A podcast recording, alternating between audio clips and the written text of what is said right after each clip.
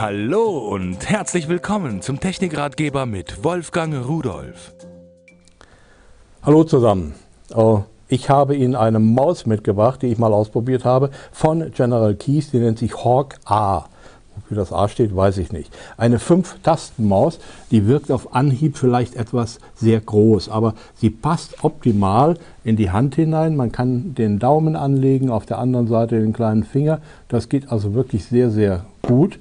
Und äh, fünf Tasten hat sie hier an der Seite, jeweils Tasten, die man frei belegen kann. Obendrauf Scrollrad und natürlich die beiden Maustasten, die üblicherweise so sind. Sie ist äh, eine Lasermaus mit 1600 dpi Auflösung.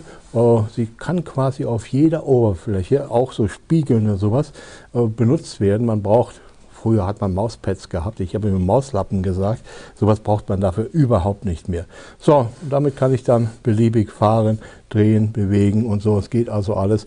Dazu gehört natürlich ein sogenannter Dongle. Früher war die Bezeichnung Dongle für was anderes da der ist genauso groß geraten wie die Maus. Normalerweise hat man ganz kleine, feine Sachen, aber es stört ja eigentlich auch nicht. Gut, den da reingesteckt, Windows lädt die Treiber und dann kann es losgehen. Ich habe also hier, äh, da sehen Sie meine Maus, wie sie sich da bewegt und da rumhampelt. Äh, und wenn ich das Scrollrad bewege, das geht auch. Also sehr harmonisch insgesamt abgestimmt, diese Maus.